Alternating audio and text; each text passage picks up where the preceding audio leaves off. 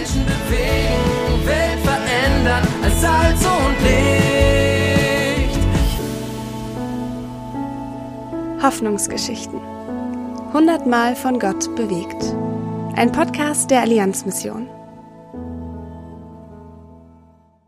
Gott hat mich nicht aufgegeben.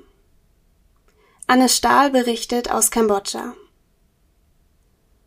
Als Sarai mit ihrer jüngsten Tochter schwanger war, war sie monatelang von der Hüfte an gelähmt.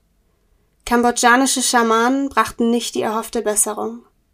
Jeder rechnete damit, dass sie sterben würde. Doch Gott hat mich nicht aufgegeben, sagt sie heute überglücklich.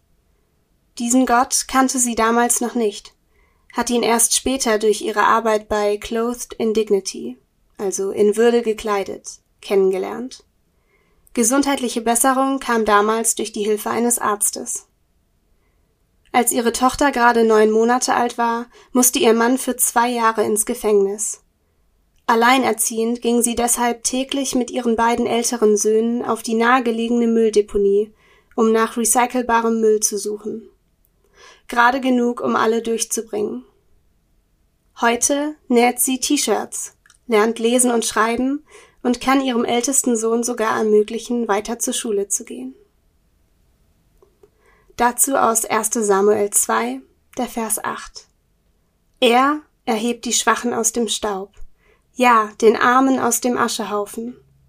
Er behandelt sie wie Fürsten, setzt sie auf die Ehrenplätze.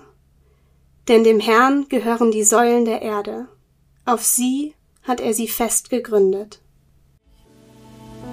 Lesen und ermöglichen Sie weitere Hoffnungsgeschichten unter allianzmission.de slash Hoffnungsgeschichten.